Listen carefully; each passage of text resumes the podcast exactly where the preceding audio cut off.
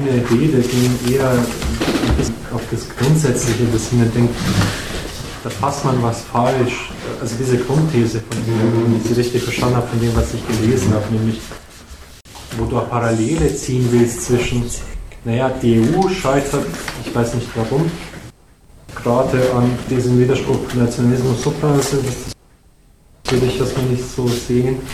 Das zweite ist quasi Jugoslawien als ein Fall davon. Da ich mir, da trennt man es nicht, weil erstmal merkt man, ja, ja, das mag ja ein Widerspruch sein. Nationalitätenpflege zum Zweck etwas Höheren, wo die Nation außer sich nichts Höheres anerkennt. Das ist ein Widerspruch. Ja, ja, der hatte dann auch seine Wirkungen in den 90er Jahren. Ja, zum Beispiel überhaupt, dass die Typen sich sowieso sofort sicher waren, zu welcher Seite die gehören. Hängt dann schon damit zusammen, dass diese Scheiße gepflegt wurde 50 Jahre lang. Bloß, es kann nie und nimmer an dem Widerspruch liegen, dass die auseinandergeflogen sind. Dann liegt schon eher an dem, was du so locker unterstellst, nämlich, naja, dann, wenn die Grundlage des gesamten Ladens, nämlich ihr blöder spezieller Sozialismus weg ist, also wenn die ganze Staatssaison weg ist, ja, wie dann die Auflösung geht und dass es dann überhaupt nicht zufällig ist, dass die sich genau nach diesen Linien sortieren Übrigens auch nicht, weil das einfach Nationalisten sind, sondern weil das gerade die Identität, die Machtentitäten sind in dem Laden. Je nachdem, inwiefern man darüber Kontrolle hat, kontrolliert man dann halt bestimmte Machtmittel in dem Laden. Ne? Ja, das stimmt dann. Aber das ist auch nicht ein Ausdruck von diesem Widerspruch Supranationalismus versus Nationalismus, sondern was ist dann halt los, wenn der Staat seine Staatssaison aufgibt? Das ist ja eher ungewöhnlich. Da gab es nur den anderen Fall Sowjetunion. Da ist übrigens dann ähnlich abgelaufen. Ja, beziehungsweise auch die sonstigen sozialistischen Staaten. Also stimmt, das ist natürlich eine Parallele zwischen Jugoslawien und der Sowjetunion, dass dort die sozialistische Staatsidee selbst gemacht war, nicht importiert. Ja, ich wollte jetzt nicht nur auf das importiert, sondern das, es war irgendwie klar, in dem Moment, wo die Sowjetunion sich auflöst, ist der Warschauer Pakt und damit die Grundlage dieser Staaten vorbei. Jugoslawien hat irgendwie eine eigene Grundlage. Ja, beziehungsweise deren Grundlage war eben der Krieg, also mit dem ja, Wegfall der Sowjetunion. Ja, der Umgang damit war abgezeichnet durch den Kalten Krieg. Und was sie da aufgezogen haben, war Ergebnis ihres Kalküls mit dem Kalten Krieg. Die Grundlage von denen, das war schon, dass die halt in dem Scheißland die Macht erobert haben. Schon, aber dass der Westen sie auch hofiert hat gegen die Sowjetunion. Und das ist auch weggefallen. Das heißt, gibt es keine Sowjetunion, wer braucht es keine Jugoslawien mehr. Ja, ich wollte nur darauf hinweisen, die Zerfallserscheinung Jugoslawiens Übrigens auch der ganze Nationalismus. Also wenn du dir mal so Dokus anschaust aus den 80er Jahren, wie da Fußballspiele abgelaufen sind. Ne? Was da skandiert wurde und so. Ja, ja. ja was wurde da skandiert? Das macht es nicht so spannend. Ja, wenn wir einen Referenten haben. Weißt du, das war das sozialistische Jugoslawien, da wurden die Partisanen hochgehalten und dann spielt Dynamo Zagreb gegen Roter Stern Belgrad und dann siehst du auf der einen Seite lauter Leute wie Chetniks verkleidet und auf der anderen Seite lauter Leute wie Ustaschas verkleidet. Dazwischen die Miliz, die nichts unternimmt. So ging es halt in den 80er Jahren zu. Da merkst du auch, der Zerfall Jugoslawiens ist nicht 1990 eingeleitet worden. Der war sehr lange schon unterwegs und zwar bei deren, also das ist dann wieder wirklich eine eigene Geschichte bei deren Art des Sozialismus halt kaputt gegangen ist. Und das, du erwähnst es ja irgendwo mit dem Agro-Commerce und so mhm.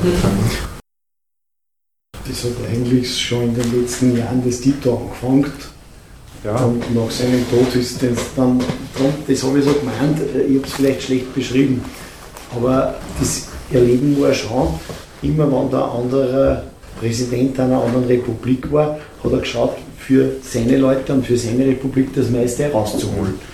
Und das habe ich gemeint so unter dem Synonym Jeder hat gestohlen, jeder hat halt mehr oder weniger legal geschaut, die Vorteile in diese oder in jene Richtung zu drücken. Nur irgendwann einmal leidet das Ganze drunter und zerbricht dann. Die haben sich vorher schon von der Staatsidee verabschiedet. Raten und ja, beziehungsweise man umgekehrt die Staatsidee betrieben, muss ich sagen. Weil es war ja immer die Idee, jede Teilrepublik oder jede Region trägt ihren Teil bei zum großen Ganzen. Und wie dann die Ressourcen immer weniger geworden sind, haben alle gesagt, wir zahlen nur und die anderen. Also es ist eine richtige Hetze auch gelaufen gegen den Kosovo damals, dass die eigentlich immer nur Kinder kriegen wie die Kaninchen und nichts liefern und den Nationalreichtum absaugen. Also es hat ja auch Pläne gegeben von serbischen Wissenschaftlern, ob man nicht den Kosovo überhaupt abstößt oder einen Teil, eine Enklave macht und sie dort einsperrt, damit sie dann nicht mehr ihr Parasitentum so innerhalb Jugoslawiens ausleben können. Im Zuge der 80er Jahre ne, gab es dann so Debatten in den Parteizeitungen, wie man ist drauf gekommen, 7000 Vereinigungen der assoziierten Arbeit, so sind dort Unternehmen, arbeiten, produzieren eigentlich Verluste. Ne? Das ist ein Viertel der Unternehmen dort. Ne? Das ist ja mal schon auffällig, Viertel der Unternehmen produziert weiterhin, produziert aber Verluste. Mhm. Da gab es dann richtig so Überlegungen wie, naja, können wir denn nicht die Leute einfach nicht arbeiten lassen und denen, denen den Lohn geben, ist billiger. Stimmt nicht ganz. Weil die Waren sind ja doch gebraucht worden. Nee, nicht nur die Waren sind gebraucht worden, sondern das, was da als Verlust bzw. Gewinn verbucht wurde, ist immer erst nach allen Ablieferungen an die Staatskassen und an die Krankenkassen und an die, all diese Fonds erst dann wurde, das war quasi der davon bereinigte. Also die haben durchaus, da gab es durchaus ein Interesse in jeder Republik, möglichst viele auch verlustreiche Unternehmen zu haben, weil das hieß ja, dass man ja alle Handüberweisungen in die Fonds gekriegt hat.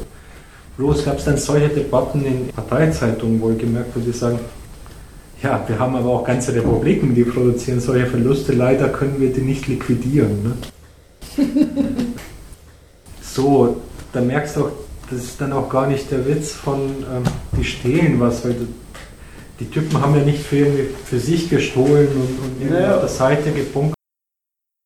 Zum Teil schon. Also ich, ich, ich kann mich an ansehen, da war die kroatische Präsidentin, sagen wir Präsidentin geben und da, das war ja irgendwie ein Skandal, die hat, ich glaube 850 Millionen Dollar ins Ausland transportiert äh, und dort ja. angelegt. Also die haben schon ins Ausland auch transferiert. Ja, und das heißt ja heute noch, dass da in der Schweiz immer so viele Bekannten aus der ja, USA da muss, man, muss man jetzt auch wieder was drauf ja.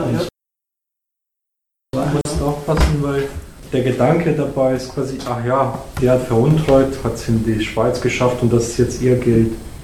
Der Witz bei diesen Schwarzkonten, die so populär geworden sind, ist, im Zuge der IWF, also im Zuge der Krise und dann dieser IWF-Auflagen, hat sich die Nationalbank Jugoslawiens dazu durchgerungen, zu sagen, dass es die Kreditschöpfung ist nicht mehr einfach eine Privatsache der Banken und der Unternehmen, sondern wir erlegen denen Auflagen.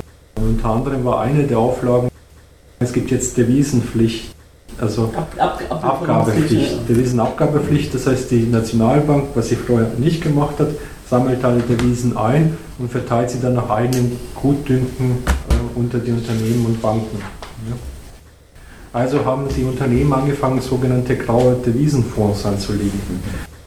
Also Devisen, die sie verdient haben, nicht als Devisen auszuweisen auf alle möglichen Konten, zu sichern, nicht äh, quasi um es privat zu benutzen, sondern um den Betrieb verlieren zu können, seine Auslandsverbindlichkeiten decken zu können. Mhm. So sind diese riesengroßen schwarzen Fonds, von denen dann immer erzählt wird, der Milosevic und die als Privatvermögen. Ja, wobei man sagen muss, bei Milosevic hat das dann ja wieder einen anderen Grund gehabt. Das war dann die Möglichkeit, die Blockade zu unterlaufen. Da haben die dann irgendwie Vermögen nach Zypern vor allem verschoben, um dann wieder die Notwendigkeiten für das Aufrechterhalten des Kreislaufes des ökonomischen einkaufen zu können. Aber mein Eindruck ist auch so, wenn man sagt, der Kosovo hat nur bekommen, ich glaube, das liegt auch ein bisschen an der Verteilung, wie die Wirtschaft organisiert war. In Kosovo, glaube war eher Bergbau und Rohstoffe. In Bosnien war dann die Stahlindustrie, die es verarbeitet hat. Und in Slowenien, die haben dann die Fertigprodukte verkauft. Ja. Äh, kann man das schon so sehen? Ja, und jetzt haben Rohstoff kriegst du nicht den schlechtesten Preis und hast keine weiter verarbeitende Industrie. Die haben den Bergbau gehabt. Und damit ist ökonomisch kein Export da. Ja, weil das, das an die interne Industrie verkauft wird, zu irgendwelchen vorgeschriebenen Preisen. Das kann man leicht sagen, die in Kosovo haben nicht dafür Kinder gehabt und haben nichts produziert und nur Schulden. Ja, weil die Waschmaschinen haben die Slowenien verkauft. Genau. Und Slowenien ist ja im Zuge dieser Arbeitsteilung richtig aufgebaut worden, eine Exportindustrie für Devisen. Mhm. Das habe ich ja gesagt, das war ja denen ihr Grund, warum sie gesagt haben, wir fahren viel besser ohne dieses Rest Jugoslawien. Und die Rohstofflieferungen sind gekommen und das alles aus den Regionen, die das eben gehabt haben. Zum Beispiel das ganze Armenhaus Kosovo ist eine sehr komische Beschreibung, wo man schon merkt, dass da die Staatsräson eben schon weg war. Zum Beispiel die Trepča-Mine in Kosovo war eine der größten Nickelproduzenten der Welt und das war eine ziemliche, also die ganze, ganze mhm. Kombinat eine ziemliche Deviseneinnahme. Die sind dann halt einmal bei irgendeinem IWF-Kredit schon unter Milosevic, der auch noch im IWF verhandelt. Es ist diese Mine, dieses Kombinat als Sicherheit angeboten worden und ist dann gar nicht mehr für den Vielleicht war das vorher schon einmal gar nicht mehr für den internen Kreislauf Jugoslawiens zur Verfügung gestanden. Das ist gleich in den Schuldendienst gegangen, was die Trepča-Mine erwirtschaftet hat. Ja, man muss halt sagen, das, was du sagst, stimmt. Ne? Klar, da werden irgendwelche Regionen spezialisiert, häufig aus, damals waren es wirklich historische Gründe, dass es schon eine Industrie gab in Slowenien, im Unterschied zum Kosovo und so weiter.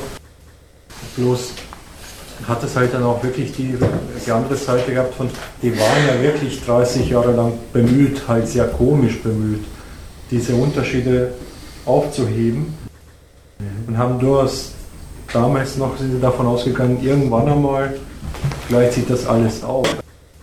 Man muss halt auch wirklich sagen, da mit dem Anfang der 80er Jahre ist dann wirklich der Beschluss gefasst worden und man macht sich nichts mehr vor, die rückständigen Regionen bleiben rückständig. Ne? Also trotz der Trepčan-Mine, das gab es alles in, in, aber das, also meine Familie kommt ja aus der Gegend, wenn man da durch den Kosovo gefahren sind, das war eine andere Welt. Ne?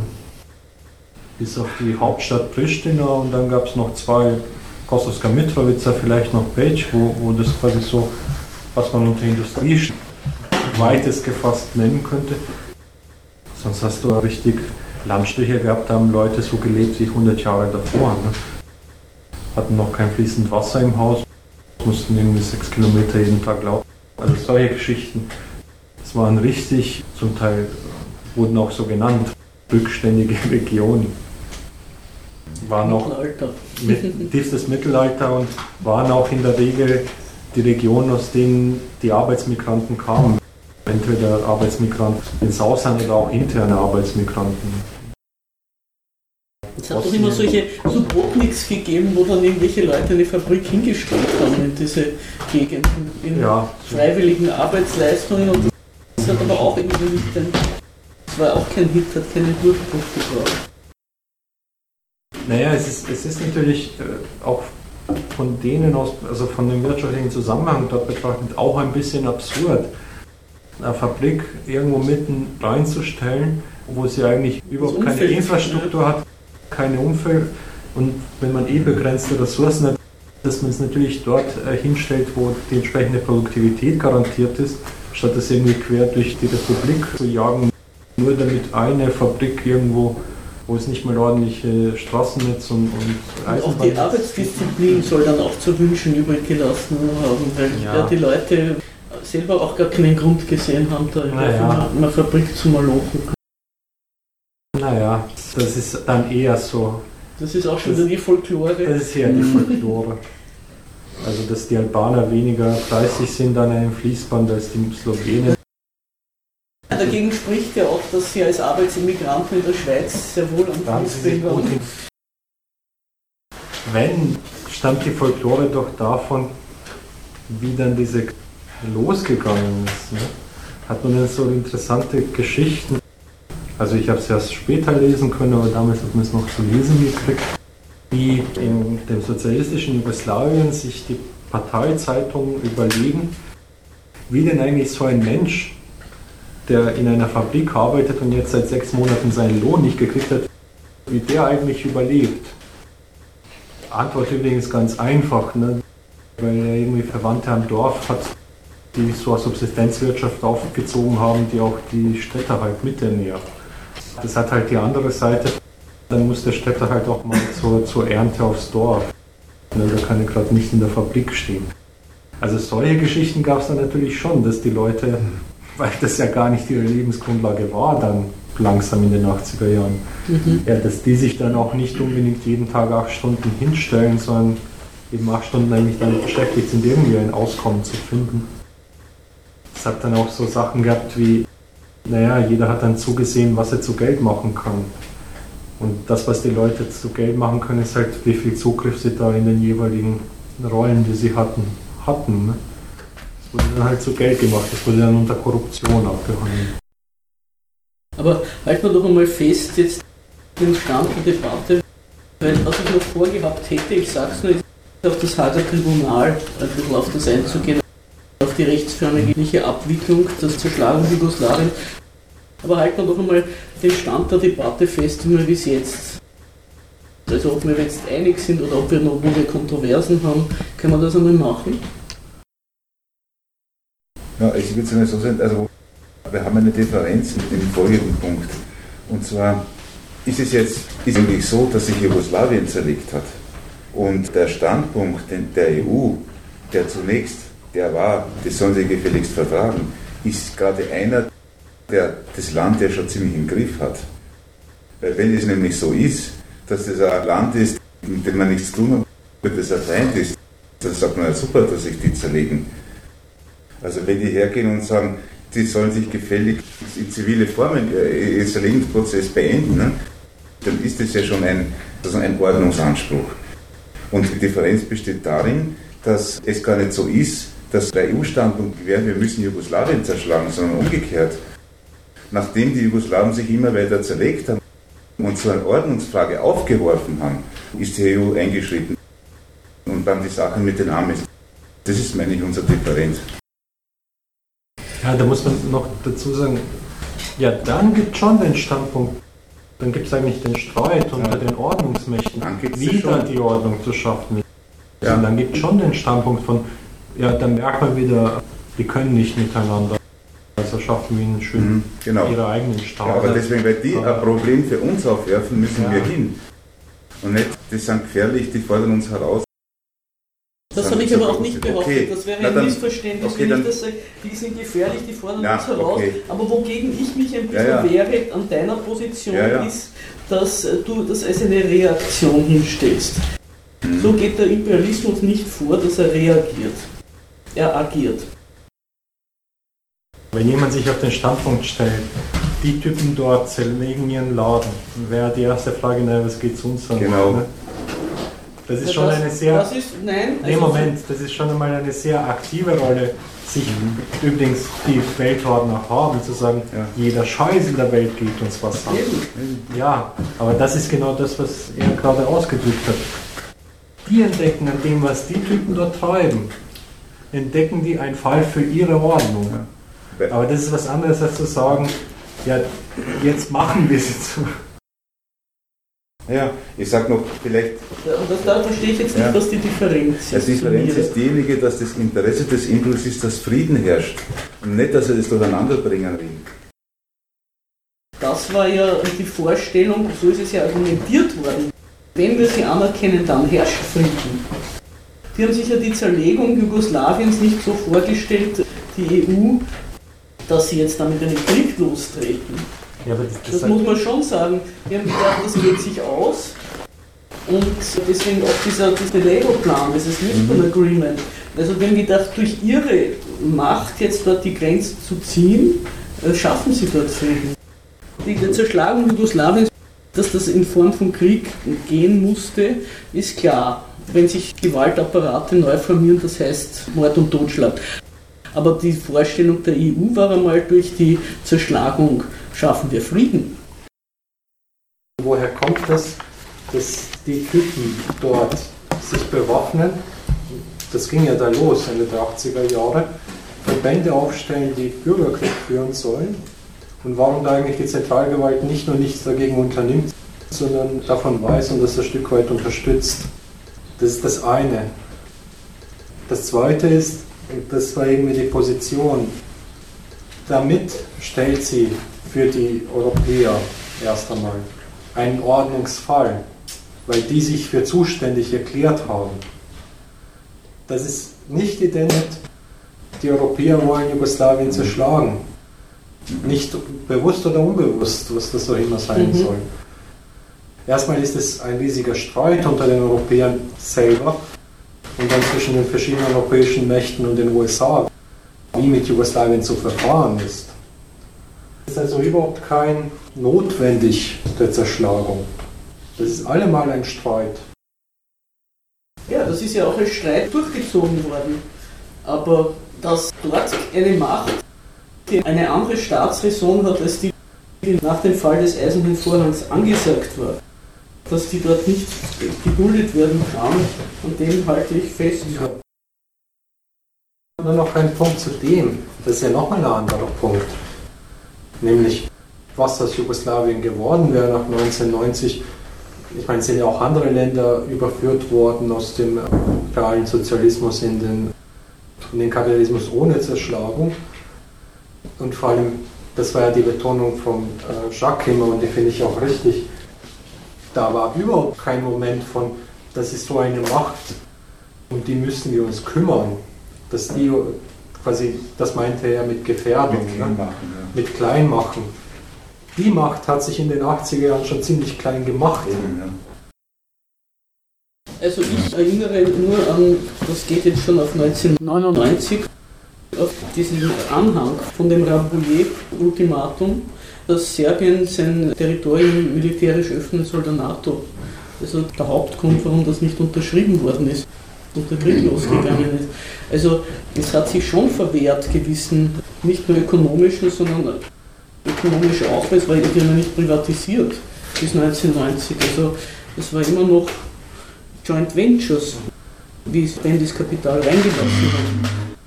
Also da wurde gezeigt, dass dieser Staat sich nicht zum Geschöpf der Weltmächte macht, sondern seine eigene Staatsräson verfolgt. In dem Sinne meine ich schon, dass es im Weg war. Also wir können das doch ewig streiten, aber das ist, halten wir mal fest, die Differenz. Aber ich möchte noch, damit die Differenz klar draußen ist, äh, ja, Rambouillet war sowas. Da ging es aber auch gar nicht darum, Jugosla Serbien ist klein zu machen, sondern Serbien hat sich in seiner Serbien übrigens, nicht Jugoslawien, hat sich so beweisen, dass es kein Störenfried mehr ist in der Ordnung, die Sie gerade auf dem Balkan durchsetzen. Das ist ein fortgeschrittener Standpunkt. Davon war 1990 nicht die Rede. Es ist halt das eine, wenn die sich zuständig erklären und dann zu sowas kommen wie, ja, angesichts dessen, was die dort aufführen, halten wir es, übrigens war das ja Deutschland, halten wir es aus unserer taktischen Überlegung, wie wir uns am besten da einbringen, für geraten, da auf die Zerschlagung zu gehen. Das haben sie dann noch gemacht. Etwas ganz anderes ist zu sagen, wir wollen uns und können uns so eine Macht dort, mit Betonung auf Macht, nicht leisten, weil die Macht das ist der ganze Ausgangspunkt der Zerschlagung. Die Macht waren die nimmer. Das haben die gerade, und zwar ganz allein, ja, auch, auch mit Hilfe des IWF und ja, so weiter. Aber Moment, mit Hilfe des IWF, auf das sich aus ganz ihren eigenen Berechnungen eingelassen haben und die sie dann auch nicht einfach durch hingehaltene Gnade, sondern auch wieder aus ganz eigenen Berechnungen erfüllt haben. Übrigens wie auch alle anderen Osteuropäer mal die Rumänen und die Albaner. Also sagen wir, versuche es jetzt noch einmal. Ihr meint, weil Jugoslawien bereits so zerstritten war, hätte man es nicht zerschlagen müssen? Oder ja, ich kann es nicht, ich kann nicht ganz den Standpunkt. beide Positionen ein bisschen haben, ist, dass das so die EU halt einfach einen Nutzen daraus gehabt hat, da zu intervenieren und im Zustand von Instabilität das ist einfach einfacher war und dass es so eine Machtdemonstration auch war oder so. Irgendwie in die Richtung. Also ich, ich sehe weder das eine noch das andere. Das ist eine Machtdemonstration gewesen. ich glaube, die EU hat mehr Profit daraus gehabt, da zu intervenieren, als nicht zu intervenieren.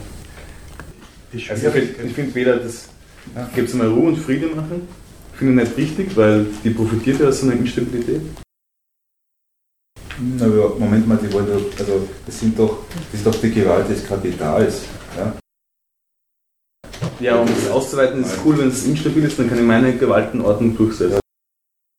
Aber wenn da der Krieg ist, geht es ja kein Geschäft. Ja. Das geht jetzt auch nicht sehr Ja, deswegen. Ein gutes mhm. Argument, weil darum ging es denen nicht. Eben. Der Imperialist, Entschuldigung, das möchte ich schon sagen, die imperialistischen Fragen stehen über dem dass man dort eine Geschäftssphäre Die stehen einerseits über dem, andererseits hin, die dann schon den. Ja. Der Punkt, den du sagst, die haben mehr davon gehabt, da zu intervenieren oder nicht zu intervenieren. Erstmal ist der Witz, das war gerade nicht erstreut, ne? dass die sich ganz offensichtlich für zuständig erklärt haben und dort interveniert haben. Es war ein bisschen der Punkt, von dem, was du sagst, was nicht so stimmt, dass die EU da interveniert hat. Da haben verschiedene Großmächte interveniert, Deutschland, Frankreich, Großbritannien, dann auch die USA, mit ihren Berechnungen, die überhaupt nicht zusammengefallen sind und die haben das übrigens bis 1999 durchgezogen als Streit unter sich wie man diese Gegend ordnet. Bis 1990 jetzt, du nee, redest nee, von der Vorzeit. Nee, nee, ich bin von 19, bis 1999. 99. Mhm. Also der ganze Bosnienkrieg. Ne? Der ganze Streit unter denen, warum tut denn niemand was, wo die gerade alle dort unterwegs waren. Ja, ja. Ne? Das war nur der Ausdruck davon, es gibt gar keine gemeinsame Linie, wie man den Laden dort ordnen soll. Also bestreite ich alles nicht das Ordnen wurde von Anfang an als Zerteilung angegangen. Ja, aber das habe ich jetzt gerade gesagt, das stimmt doch gar nicht. Das war ja gerade der Streit unter denen. Das war ja gerade der Streit erstmal zwischen Deutschland und Frankreich. Aber auf war das hat Deutschland die EU verpflichtet und dann war es halt einmal die, Linie der EU. Erstmal hat Deutschland dann niemanden verpflichtet. Deutschland hat mal Kroatien und, Slowenien anerkannt. Es war in Maastricht ein Beschluss beim Beschluss von Maastricht, da hat es die ganze EU-Mannschaft hinter sich versammelt. Das war kein Einzelmann. Ja, aber davor hat sie sie schon anerkannt. Österreich war der erste Staat, der Slowenien und Kroatien anerkannt hat. Das war vor dem Maastricht-Beschluss. Diese Behauptung ist unrichtig. Österreich war damals nicht Teil der EU, aber es erkannte Kroatien und Slowenien genau an dem Tag an, an dem es die EU auch anerkannte, am 15. Jänner 1992. Da ging ja der Krieg in Jugoslawien los. Dann gab es den Maastricht-Beschluss. Ja, stimmt auch. Da haben sie sich darauf geeinigt, aber auch nicht darauf geeinigt, was dort für Ordnung installiert werden soll. Die haben erstmal nur diese zwei Republiken anerkannt wo bei der einen, bei Kroatien, gar nicht klar war, woraus diese Republik besteht. Das steht ja auch gar nicht in der Vertrag. Und so ging das dann irgendwie die ganzen 90er Jahre durch, vor allem beim Bosnienkrieg. Naja, da ist schon auch der Beschluss, glaube ich, äh, dass die inneren Grenzen Jugoslawiens zu den äußeren werden sollen. Das ist ja dann der Grund für dieses Streit auch zwischen Slowenien und Kroatien, ja, weil die gar nicht fest, festgelegt waren, ganz genau, aber ähm, wurscht. Aber was ist jetzt. Das Argument war nur, du sagst, das ging immer als Zerschlagung. Da fällt mir auf, das war immer ein Streit. Dass es am Ende auf Zerschlagung hinausgelaufen ist, das stimmt. Da hat sich die deutsche Position durchgesetzt. Das ist das Erste. Das Zweite, so kann man schon sagen. Ne? Die Jugoslawen mit ihrem Zeug, was sie da getrieben haben, waren dann sehr nützlich für das deutsche Interesse, sich als Weltmacht zu betätigen in ihrem Hinterhof. Also mhm. überhaupt das erstmal als ihren Hinterhof zu definieren und sich da als Weltordner zu betätigen. Mhm. Auch wenn das nicht ganz so gelaufen ist, wie die Deutschen das gehofft haben. Ja, nicht, nicht nur wegen den Kriegen, sondern die, die sind dann auch darauf verwiesen worden, dass sie letzten Endes nicht der entscheidende Weltordner sind. So schon als nützlicher Idiot, aber nicht als Grund. Nicht weil die Deutschen gesagt haben, wir wollen jetzt Weltordner spielen, was fällt uns ein? Ach, da gäbe es einen Laden mhm. gleich um die Ecke. Den machen wir jetzt, den ja, zerlegen wir. Der Anlass war ja da. Also das muss man ja nicht sagen, das haben sie sich deswegen nicht erfinden müssen, weil es da war. Das wäre ja auch eine komische Vorstellung. Man will Weltmacht sein und dann schaut man nach, wo kann man das praktizieren. Da muss man schon mal ernst nehmen. Also wie war deren Staatssaison beschaffen und woran ist die gescheitert? Die beiden Seiten habe ich ja auch versucht zusammenzubringen. Aber da sind wir doch jetzt in dem Punkt so, die haben alle möglichen Anlässe geliefert und es waren halt Anlässe. Der Grund war schon, Deutschland wollte Weltmacht sein. Ja, und ich wollte es gerade umgekehrt sagen. Der Grund, dass die sich zerlegt haben erstmal, war schon, was für Widersprüche ihr System hatte. Dass das dann ein hervorragender Fall ist für die deutsche Weltordnungskompetenz, das schon. Aber das ist nicht, ach, die haben einen Anlass gegeben und wenn die Deutschen sich nicht eingemischt hätten, dann wäre, ja was eigentlich? Ja, aber das wenn nicht, das ist ja sowieso nee, aber das, die richtige nee, aber das, Art und Weise. Doch, weil du, du denkst ja an sowas, ach Anlass, das ist doch nur Anlass, wenn sich dessen niemand angenommen hat, das war doch eine These vom Separatismus. Mhm. Wenn sich dessen niemand angenommen hätte, ja, wäre da nichts passiert. Das weiß man nicht, wenn wäre ja, du meinst, es war eine andere Art von Separatismus. Es war keiner. Das ist es ja. Also was mich ängstigt, dass die es geschafft haben, dass der Nachbar Jahre friedlich zusammengelegt hat. Ja, so, dann geht er rüber und knallt den ab.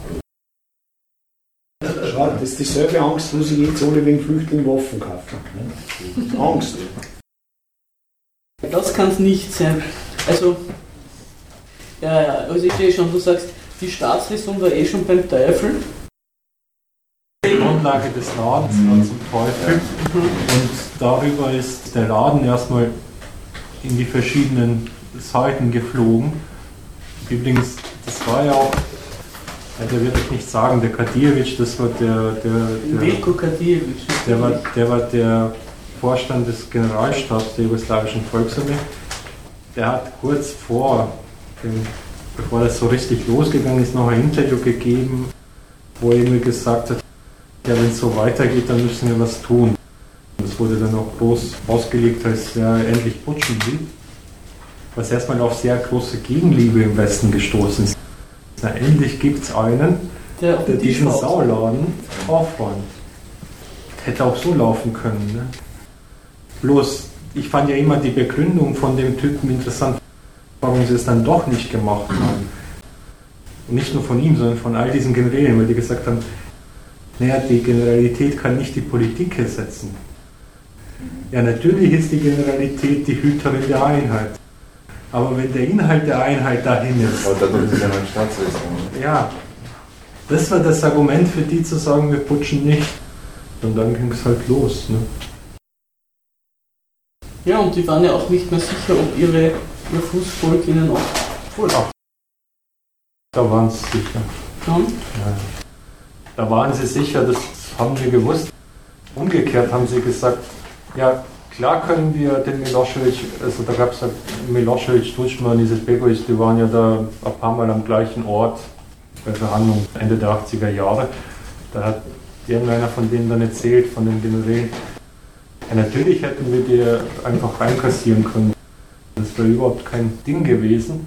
Bloß hätten wir dann am nächsten Tag irgendwie 200.000 verrückte Serben in Belgrad, die für Milosevic demonstrieren. Und 200.000 verrückte Kroaten in Zagreb. Ne? Ja, was machen wir dann? Sollen wir auf die auch schießen? Ne? So haben die halt gemerkt, dass das, was wofür die stehen und was die da. Mit Waffen zu lösen ist. Nee, vor allem nicht mehr durchgesetzt ist. Das ist diese Grundlage gar nicht mehr gibt. Also wie bringen wir das jetzt zusammen? Das Auftreten auf der Weltbühne der EU in Maastricht, das Auseinanderfallen Jugoslawiens und wie weit diese Anerkennungspolitik das befördert hat. Weil das bin ich schon überzeugt, dass die in Maastricht nicht gedacht haben, dass das in sieben Stücke zerfallen wird mit ihrer Anerkennungspolitik. Und dass das die Absicht war. Das hat sich erst in der Konkurrenz der Weltmächte, Weltordner herausgebildet. Ja, bloß von deiner Frage her kann es einem auch ziemlich wurscht sein, was sie gedacht haben oder nicht gedacht haben. Aber die Frage war eben, welchen Einfluss hatte die Anerkennungspolitik? Erstens, also da glaube ich, sind wir uns einig, dass das ein Versuch war, sich gegenüber den USA in Position zu bringen, oder? Ja, ich würde da nur nicht so stark betonen gegenüber den USA. Erstmal definiert da Europa sich als diejenige, die zuständig ist für diesen Hinterhof. So haben die ihn ja erstmal als Hinterhof definiert. War ja davor keiner, war, war ja davor. Gab es denn nach Maastricht noch einen Gegensatz zwischen USA und der deutschen Position? Oh ja, da gab es Also der ganze Bosnienkrieg ist die Geschichte davon, Ja. wie die immer wieder vorgeprescht zurück, wieder ein anderer versucht hat, aber die UNO ist Was das auch teilweise. Eingreifen, wenn eingreifen, zu welchem Zweck? Wie teilen, also es gab mehrere Teilungspläne für Bosnien. Und vor allem abseits, Wessen Teilungsplan wird äh, anerkannt? da, das war eigentlich so der Witz. Wenn es darum geht, ne? wenn es den einen darum geht, nach dem Wegfall des großen Feindes im Osten zu zeigen, man ist die einzig übrig gebliebene Supermacht und der Weltordner schlechthin, ohne den gar nichts geht. Und der anderen Seite es gerade darum geht, Europa als ihren Ordnungszuständigkeit zu definieren. Dann ist der Hauptstreit nicht darum gegangen, wo soll jetzt genau die Grenze verlaufen in Bosnien, sondern wer das eigentlich definiert. Entsprechend gab es dann auch ganz komische Streits. Was ist denn da eigentlich der Streit? Alle wollen, dass, dass dieses Zerlegen, alle wollen, dass dort wieder Ruhe herrscht und gleichzeitig sind sie sich aber nie einig. Ja, und gießen auch Öl in alle Feuer. Und Die haben ja dann auch gerade mit diesen konkurrierenden Positionen, wie es dort Ordnung sein soll, darauf haben sich ja die ganzen Parteien auch bezogen. Das hat ja dann die Art und Weise, wie die, diese Sek- der Krieg so eine, deswegen hat der Krieg so eine seltsame Verlaufsform angenommen. Also wo man sich fragt, beim Krieg geht es einfach China und Gewinnen, aber das waren sozusagen immer Beweise, die sind diejenigen. Deswegen gab es auch dann diese Übergriffe. ja, beziehungsweise jeder wollte halt von seinem das Territorium, das ihm gehört, erweitern. ist ja das eine, das kann ja niemand bestreiten. Die wollten natürlich das Territorium erweitern. Bloß dabei geht es ja normalerweise im Krieg so zu, dann überlegt man sich, welchen Feind hat man da vor sich und wie macht man ihn fertig. So, das Auffällige an den Kriegen dort ist, ja, die überlegen sich auch, wo ist der Feind und wie machen wir ihn fertig. Ne? Bloß die Zusatzüberlegung machen sie sich auch immer, nämlich, wie weit haben wir dazu die Erlaubnis Ja. von oben. Wie weit können wir das, was wir jetzt da gerade als, was erstmal überhaupt nicht mit den Ordnungsmächten zu tun hat, nämlich wie macht man den Feind fertig, wie können wir das so den Ordnungsmächten verkaufen als Teil ihrer Ja. Ordnung? Das Sarajevo hätten sie ja einnehmen Ja, ja. können. Eben. Einerseits konnten sie es, andererseits konnten sie es Der nicht. weil- Bezug, der Bezug zu den Militärisch gesehen Ja, hätten der sie es, Bezug zu äh, den europäischen Mächten war selber ein Bestandteil der einzelnen Kriegskalkulationen Genau. der Parteien. Ne? genau. Deswegen dieser eigenartige Verlauf. Ich finde, wir haben uns jetzt eigentlich erschöpfend die Positionen angenähert. Seit das Hager Tribunal auch noch ein bisschen was dazu sagen. Inzwischen ist es ja recht ruhig geworden um das Hager Tribunal, aber vor zehn Jahren hat das noch ziemlich die Gemüter bewegt. Und da wollte ich mal was sagen, ein bisschen zum Recht, zum Völkerrecht überhaupt. Das Recht, entgegen dem, wie viele Leute diese Sache sehen, ist nicht etwas, was über den Mächten steht, sondern was von den Mächten gemacht wird. Im Inneren eines Staates gibt es ein Gewaltmonopol und das setzt fest, was Recht ist. Es nimmt dann die objektive Form, scheinbar objektive oder auch wirklich objektive Form einer Verfassung an. Da werden die Rechtsprinzipien hineingeschrieben und die ist dann in zweierlei Hinsicht objektiv. Erstens einmal, weil sie gilt, weil jeder ihr unterworfen ist dieser Gewalt und diesen Rechtsprinzipien und die auch durchgesetzt werden. Und zweitens ist es auch objektiv, weil es völlig von den einzelnen Akteuren, Politikern unabhängig ist, welche Gesetze und welches Recht von der Verfassung her ausgehend eingesetzt werden. Also die Personen können wechseln, das Rechtsverhältnis bleibt. Im Inneren eines Staates ist das also eine klare Sache. Das wird festgelegt in der Hinsicht willkürlich, weil Freiheit, Gleichheit und das alles werden nur als Rechtsprinzipien durchgesetzt, weil sich halt einmal die Staatsmacht dazu entschlossen hat, nach diesen Prinzipien ihre Bevölkerung zu verwalten. Aber wenn es einmal gilt, dann ist jeder dem unterworfen und da gibt es auch keinerlei Debatte darum. Eine andere Sache ist das Völkerrecht. Da trifft nicht ein Gewaltmonopol auf Staatsbürger, auf Unterworfene, sondern da treffen Souveräne aufeinander. Also solche, die Recht setzen. Die Rechtsprinzipien, die da gelten, sind immer ein Ergebnis der Kräfteverhältnisse in der imperialistischen Hierarchie. Das heißt, dass sich das auch mit den Konstellationen, welche Mächte mehr zu sagen haben und welche weniger, an denen bemisst. Die Menschenrechte sind ein schönes Beispiel dafür. Sie werden zwar immer in Anschlag gebracht als Rechtstitel, an den sich alle halten sollen, aber sie werden ganz unterschiedlich definiert. Die USA bezieht sich mit Menschenrechten auf was anderes als die Europäische Union und wiederum so Organisationen wie Human Rights Watch auf wieder andere Menschenrechtsprinzipien. Es gibt irrsinnig viele Menschenrechtsresolutionen der UNO, die sind zwar von der UNO-Vollversammlung erlassen worden, sind aber nie in den einzelnen Staaten oder nur in Südkorea oder Argentinien oder so ratifiziert worden, gelten also gar nicht weltweit. Da sieht man daran eben, dass solche übergeordneten Rechtsprinzipien nur insofern gelten können, als irgendeine Macht es schafft, den anderen diese Prinzipien aufzunötigen. Das sind immer eher punktuelle Geschichten. Also die internationalen Konventionen und ihre Schattengewächse, wie der Genozidbegriff zum Beispiel, der ja eine ziemliche Konjunktur gehabt hat in den letzten eineinhalb, zwei Jahrzehnten, der hat die längste Zeit ein völliges Schattendasein geführt. Und andere Elemente des Völkerrechts kommen nur wirklich zu einer Karriere, wenn es einen seltenen Augenblick gibt der Einigung konkurrierender Mächte, die auf diese Prinzipien zu einigen. So war das beim Zustandekommen des Hager Tribunals. Das Hager Tribunal ist im Mai 1993 mit UNO-Sicherheitsratbeschluss einstimmig eingerichtet worden als sogenanntes Ad-Hoc-Tribunal. Russland und China haben dem zugestimmt, obwohl sie von sich aus gar kein Interesse gehabt haben, weder an der Ordnung Jugoslawiens noch an der Zerschlagung desselben. Aber Russland war damals sehr interessiert daran, als Rechtsnachfolger der Sowjetunion anerkannt zu werden und hat deswegen zugestimmt, um zu zeigen, dass es ein würdiger Rechtsnachfolger ist. Und dann Jelzin hat das überhaupt die Außenpolitik Russlands zu allen Ja und Amen zu sagen, um zu zeigen, dass man ein artiges Mitglied der Völkerfamilie ist. Also die Zustimmung Russlands zum Hager Tribunal hat gar nicht sehr viel mit diesem Tribunal selber zu tun, sondern mit äh, ihrer eigenen Stellung in der Welt als frisch gebackene Macht.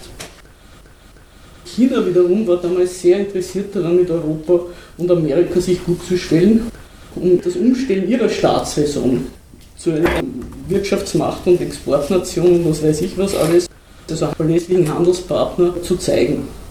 Also die Zustimmung zum Hager Tribunal war für diese beiden Mächte das Mittel, um sich in die Staatengemeinschaft einzubringen. Dann ist auch dieses Tribunal nicht so richtig auf Touren gekommen, bis zum Frieden von Dayton. Im Abkommen von Dayton, Dezember 1995, haben der Milosevic, der Izetbegovic und der Tutschmann unterschrieben, erstens mit diesem Tribunal zu kooperieren. Und das hat geheißen, dass Leute, die vom Tribunal angeklagt sind, zur Fahndung ausgeschrieben sind, zu verhaften und auszuliefern. Und auch alle Dokumente und Schriftstücke und alles, was dieses Tribunal anfordern will, zur Verfügung zu stellen. Das Hager Tribunal weist einige juristische Besonderheiten auf, die ein bisschen sich unterscheiden von anderen Gerichten. Das ist das erste Tribunal dieser Art gewesen seit den Nürnberger Prozessen. Also während des Kalten Krieges ist so eine Einigung nie zustande gekommen. Das Hager Tribunal, da weist die Carla de Ponte, die Vorsitzende, die frühere, darauf hin, ist nach angelsächsischem Recht eingerichtet. Das heißt, der Angeklagte muss beweisen, dass er unschuldig ist, nicht das Gericht, dass er schuldig ist. Es gibt also keine Unschuldsvermutung. Außerdem ist die Art und Weise, wie dieses Tribunal eingerichtet ist, das ist nach Paragraph 7 der UNO-Charta. Das ist ein Gummiparagraph, nachdem der Vietnamkrieg von der UNO abgesegnet worden ist. Aber an und für sich sieht die UNO-Charta das Einrichten von Tribunalen nicht vor. Das heißt, das Tribunal hat überhaupt keine Geschäftsordnung, muss sich die erst selber geben wodurch auch das Prinzip der Gewaltenteilung nicht eingehalten wird. Aber das sind Sachen an und für sich des kontinentalen Rechts. Die Del Ponte hat nur darauf hingewiesen, dass es eben eigenartig ist, dass es nach diesen Rechtskategorien eingerichtet ist und in Europarecht spricht, obwohl es eigentlich einem anderen Rechtssystem angehört. Das ist aber sehr angemessen für dieses Tribunal, dass jede Anklage bereits eine Verurteilung ist und man sozusagen deswegen vom flüchtigen Kriegsverbrecher Nadic schreiben kann oder aber auch dem Milosevic vorwerfen kann, dass er sich durch Ableben seiner Verurteilung entzogen hat. Dann ist auch der Grundsatz, dass eine Handlung zum Zeitpunkt ihres Begehens strafbar gewesen sein muss.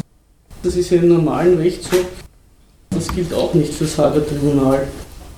Also das kann rückwirkend Sachen zu Tatbeständen erklären die im nationalen Recht des betreffenden Landes gar kein Tatbestand war. Die richten ja vor allem über Kriegsverbrechen. Der Begriff des Kriegsverbrechens ist eigentlich ein sehr infamer Begriff, weil es sagt, Krieg ist eigentlich in Ordnung und nur wenn man bestimmte Sachen nicht beachtet, dann begeht man Verbrechen. Also der Begriff des Kriegsverbrechens soll gleichzeitig die Reinwaschung des Krieges als Mittel der Konkurrenz der Nationen festschreiben. Die hauptsächlichen Vertragswerke, nach denen sich dieses Hager Tribunal richtet, sind die Hager Landkriegsordnung von 1907 und eine Genfer Konvention zum Schutz der Zivilbevölkerung. Nach diesen zwei Gesetzeswerken laufen die Verfahren ab. Alles in Den Haag das, Den Haag hat sich irgendwie offenbar für Kriegsfragen, genauso wie Genf für so Gesetzeswerke, hat sich das für Fragen des Kriegs und Friedens irgendwie etabliert. Ich weiß auch nicht warum. Das äh, internationale Gremium, was damals die Hager Landkriegsordnung erlassen hat, das hat Friedenskonferenz geheißen übrigens. Die Hager Landkriegsordnung, das ist auch wichtig, bezieht sich ausdrücklich nur auf reguläre Truppen also wie die behandelt werden müssen. Freischärler und Partisanen und so, die kann man weiter auf alle Arten zu Tode bringen, die man nur will. Es war also eben auch wichtig, die Anerkennungspolitik.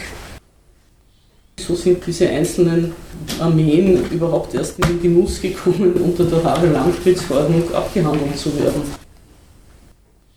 Das zweite ist die Genfer Konvention zum Schutz der Zivilbevölkerung.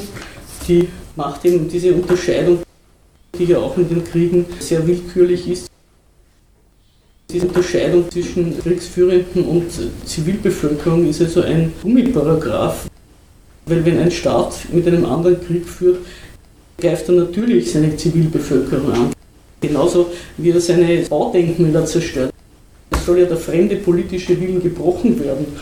Und alles, was das Material dieses Staates ist, ist Gegenstand von Zerstörungswillen. Also ist diese Unterscheidung schon sehr willkürlich und wird halt dann immer an Anschlag gebracht, wenn Sieger über Verlierer richten.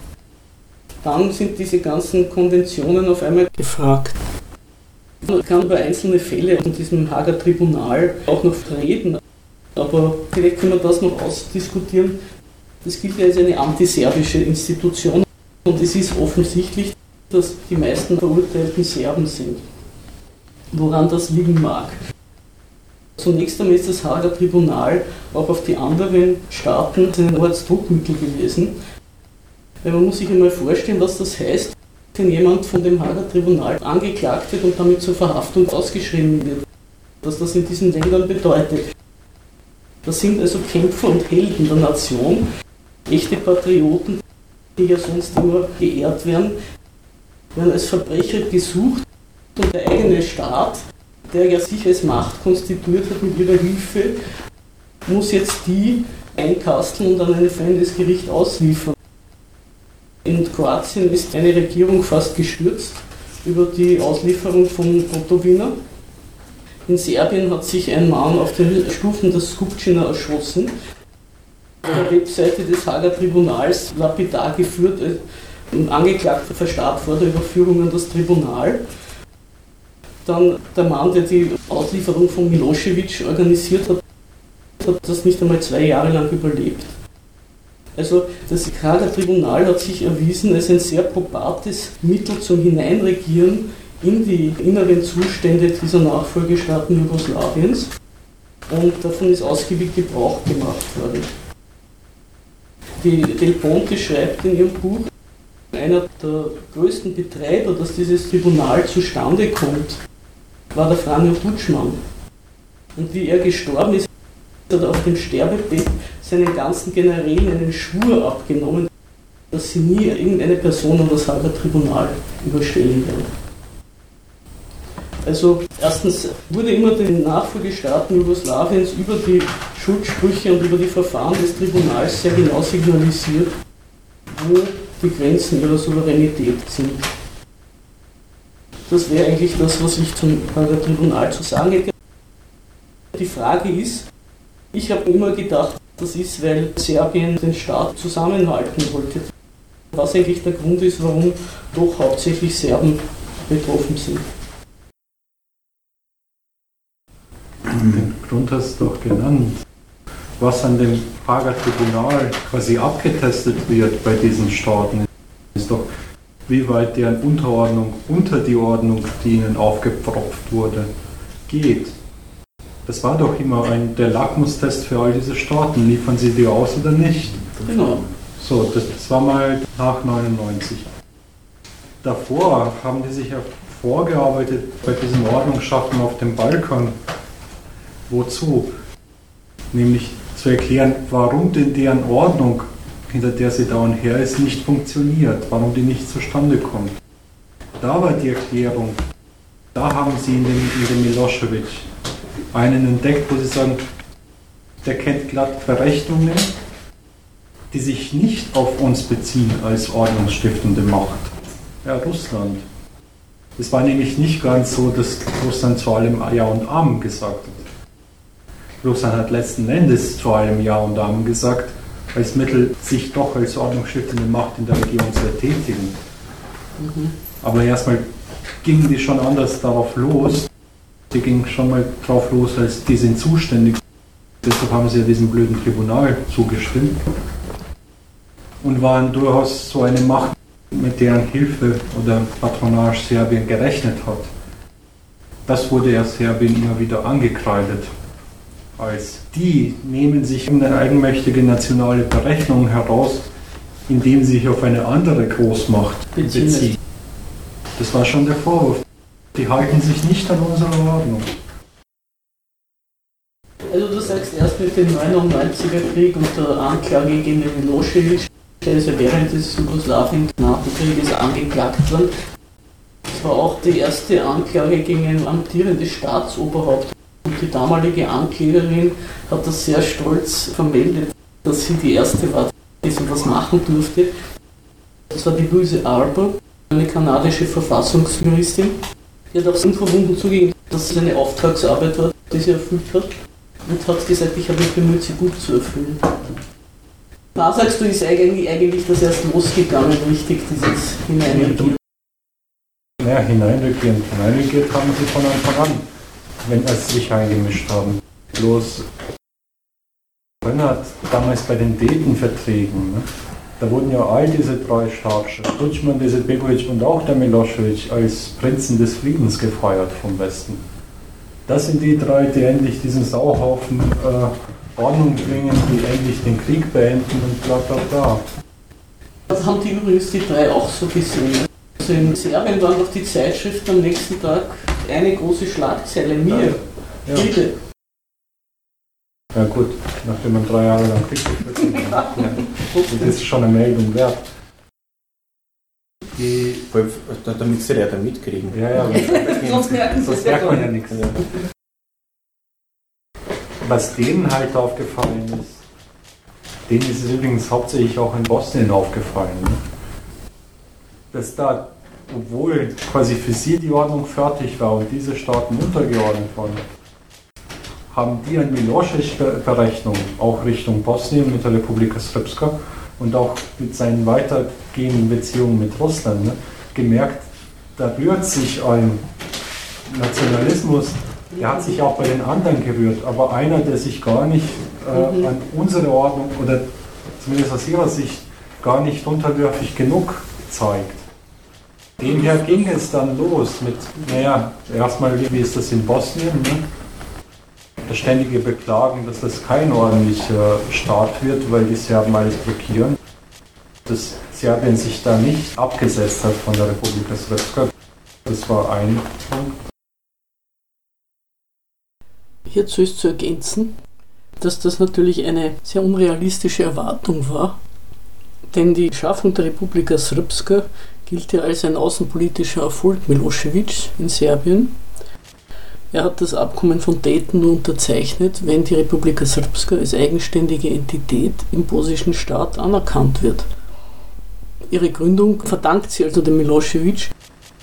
Es war daher nicht sehr realistisch anzunehmen, dass er von der Abstand nehmen wird. Die Politiker von USA und aus der EU dachten wahrscheinlich, sie würden ihn schon weichklopfen. Aber genau genommen war die Stilisierung Milosevic zum Bösewicht bereits mit der Unterzeichnung des Abkommens von Dayton gelaufen. Und dann eben die Beziehung zu Russland. Grundsätzlich mit diesem Hager Tribunal gehe ich da jetzt recht in der Annahme, es geht eigentlich um eine Unterordnung einer grundsätzlichen Souveränität der Staaten nach westlichen, also kapitalistischen Gesichtspunkten, wir so. Es ist eine Einschränkung der Souveränität von Staaten, die sich unter Anführungszeichen als Schurkenstaaten herausgestellt haben. Schurkenstaaten mit Einschränkungen, wenn schon eh nur mehr Serbien. Ja, äh, allgemein jetzt gesprochen, nicht nur auf Serbien. Ein Hager Tribunal sagt jetzt, das, was ihr gemacht habt, äh, ist nicht in Ordnung. Ich will nur den Schurkenstaat zurückweisen. Weil Schurkenstaaten werden solche benannt, die noch wirklich etwas entgegensetzen können der Weltordnung. Das sind die Schurkenstaaten, die ihre eigene Berechnung und Souveränität noch ausüben können. Dort sind Staaten, die sich in diese Hinterhof, da müssen wir vielleicht noch reden, was eigentlich dieser Hinterhofbegriff bedeutet, zu dem die definiert worden sind. Ja. Aber das sind Staaten, die sind schon Geschöpfe der EU und die sollen sich gefälligst auch so aufführen. Das, das soll ihnen damit näher gebracht werden. Das ist schlecht ein, weil es stimmt schon, wie sie gegen Serbien und Montenegro losgelegt haben. Dann haben sie, auch ohne es zu sagen, den Begriff des Schurkenstaats verwendet. Mhm. Das war ja gerade der Witz, die klagen den Oberhaupt des Staates an als ja. Verbrecher. Aber man hat doch gefragt nach dem Hager Tribunal. Ja, aber das war ja gerade das Hager Tribunal. Die haben ja gerade den angeklagt. Der Witz des Hager Tribunals ja, ja, ist, ist, aber ein anderer. Ne? Das ist doch der Punkt von, ja, früher hat man es halt Siegerjustiz genannt. Ne? Da wird das Kriegsergebnis und so weiter nicht einfach genommen als, naja, da haben halt die besseren Waffen gesiegt, sondern das wird halt überhöht hin, da hat die Wahrheit, die Rechtschaffenheit, die Gerechtigkeit gesiegt. Dieser Umstand berechtigt dann andere, die Souveränität dieser Staaten in diesen Gesichtspunkten einzuschränken, oder wie? Du kannst schon sagen, klar, wenn jemand sich so aufstellt und sagt, ich bin der Richter über das Verhalten dieser kriegsführenden Staaten, dass er damit sich durchaus einen Titel schafft für den Eingriff. Das stimmt schon. Bloß es ist nur ein Titel. Ne? Dann führt es halt unter diesem Namen. Dem soll man halt jetzt auch nicht zu große Bedeutung beimessen. Im Sinne von, Also, ohne dem. der Amelie hat ja gesagt, dass das internationale Recht ein freier Staat ist. Nicht? Also das heißt, der unterwirft sich keinem Recht, sondern der stellt ein Recht auf, das gelten soll und dem sich die anderen anbequemen sollen. Und wenn einer niedergemacht wird, verurteilt wird, dann stellt das als, als Sieg des Rechts dar. Du sagst, die Einschränkung der Souveränität. Es gibt immer so eine Vorstellung, die Souveränität ist doch etwas Natürliches oder etwas, was jedem Staat zusteht oder so. Und jetzt wird sie eingeschränkt. Es gibt die Souveränität dieser Staaten dort nur, weil sie von der EU so eingerichtet worden sind. Ja, diesen Anspruch stellt aber jeder Staat und grundsätzlich. So Genau, zu und diese Staaten, wenn die diesen Anspruch stellen, werden sie darauf zurückgestutzt, dass sie Geschöpfe des Imperialismus sind. Erstmal muss man sagen, nee, die Souveränität der Staaten, das gibt es schon sehr wohl, bis auf die zwei komischen da. Bosnien und, und Kosovo. Bei dem einen musste dem erstmal ziemlich rigoros mit einem ein- ganzen Krieg beigebracht werden, wie er seine Souveränität zu benutzen hat. Die anderen haben auch einiges lernen müssen im Umgang mit ihrer Souveränität, um in die EU aufgenommen zu werden. Also das stimmt so nicht mit Geschöpfe der EU, da würde ich aufpassen. Worauf ich hinaus wollte, ist nur, dass die Souveränität nicht eingeschränkt wird, sondern dass es nur in dieser Form gibt. Nein, sag doch, das, das stimmt doch auch erstmal. Da schwingt sich ein Ad-Hoc-Gericht dazu auf, über Handlungen eines souveränen Staats auf seinem Territorium zu urteilen. Ne? So, das ist erstmal eine einzige Abstreitung seiner Souveränität in dieser Frage. Aber andererseits ist es auch ein Anerkennen seiner Souveränität. Denn es soll doch gerade Beispiel Dutschmann, ja, das soll doch gerade jetzt der Staat diesen Schuldspruch wirklich in seine Souveränität aufnehmen. Das meine ich, also sozusagen, ja. seine Souveränität gilt nichts, aber da wird ja gesagt, wie sie geht. Und dann heißt es nicht, das ist völlig wurscht, was du denkst, sondern indem das dann in die Staatsräson aufgenommen ist, dass das der Oberverbrecher ist, damit ist gerade definiert sich auch die Souveränität ja. Staat mal. Aber die ist dann schon wirklich eine Staatsräson. Das, was die da mit dem Haager Tribunal durchgezogen haben in diesen Staaten, die haben ihnen ja ein viel mehr abverlangt, als einfach zu sagen, mhm. meine Souveränität gilt nicht. Genau, ja. Die verlangen denen ab, anhand des Verhaltens gegenüber dem Haager Tribunal nachzuweisen, wie weit sie bereit sind, ihre Souveränität richtig zu benutzen, ja. also sich unter die Vorgaben der Europäer und der Amis unterzuordnen. Das war der Lackmustest. Ne? Eine aktive ja. Unterordnung ist nicht einfach, dass man sagt, okay, ich habe unterschrieben, es muss immer wieder bewiesen werden. Es sind ja auch nicht einfach irgendwelche Armeesoldaten, irgendwelche Spezialisten nach Belgrad geschickt worden, um den Mladic zu finden. Ne? Sondern es wurde irgendwie jahrelang beklagt und als Fehlverhalten Serbien vorgehalten, dass die immer noch nicht den Mladic ausgeliefert haben. Das wurde ja denen gesagt, ihr müsst den ausliefern, Genau, das ist ja. eure. Aufgabe. Ja. Das ist schon auch eine ja, Aufgabe, auch, aber Anerkennung auch. du? Anerkennung, Es wird ja, ja, es darauf darauf, darauf gesetzt, dass sozusagen der Souverän das jetzt zu seinem Willensinhalt macht, sicher nicht aus freien Stücken, sondern aufgrund eines vorherigen Kriegs, aber doch zu seinem Willensinhalt macht. Das ist halt beides in einem. Ja. Einerseits werden sie für Zuständige geklärt. Gleichzeitig wird gesagt, aber die Zuständigkeiten, die könnt ihr euch gar nicht aussuchen, sondern die wird vorgegeben, dass sie dafür zuständig sind. Das ist nicht als Gegensatz, sondern nur als Bebilderung.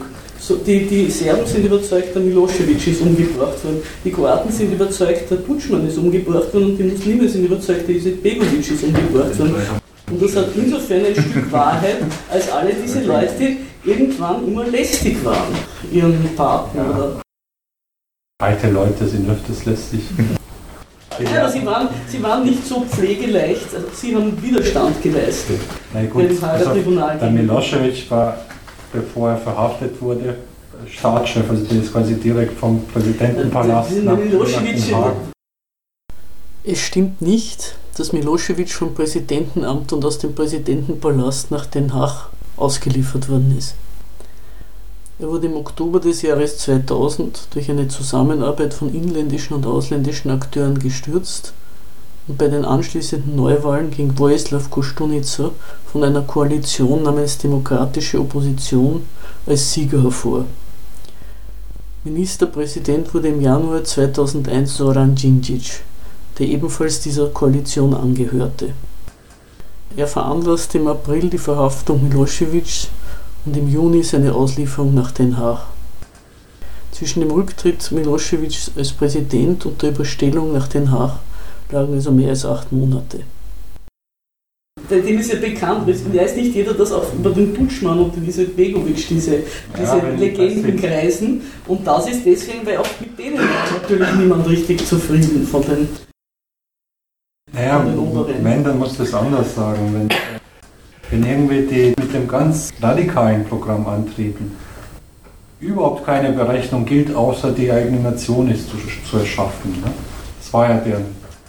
Wenn sie das mal erstmal durchgesetzt haben und dann eben auch wieder zurücktreten und, die, und quasi die Normalität einkehrt, wo es dann darum geht, wie gehen die Berechnungen der Nation, wo sich dann die Nation eben aus berechnenden Gründen zurücknehmen muss, im Umgang mit imperialistischen Mächten und sagt, für unseren nationalen Erfolgsweg, den wir wollen Richtung EU, ist es vonnöten, gegenüber dem Haager Tribunal, gegenüber dem, gegenüber jenem, folgende Schritte zu setzen. So. Dann gibt es erstmal eine ziemlich große Unzufriedenheit bei den Leuten, die immer noch auf den Standpunkt stehen als aufrechte Patrioten. Wir haben doch fünf Jahre lang geblutet für unser Kroatien, das geht doch nicht dass die jetzt unser Kroatien verkaufen an den Höchstbietenden. Ja, wenn dann der Alte auch noch abkackt, ne, dass dann bei denen gleich der Verdacht kommt, ja, den haben sie uns jetzt genommen, damit er uns nicht vereinigen kann. Ne? Ja, Verschwörungstheorien, äh, ja,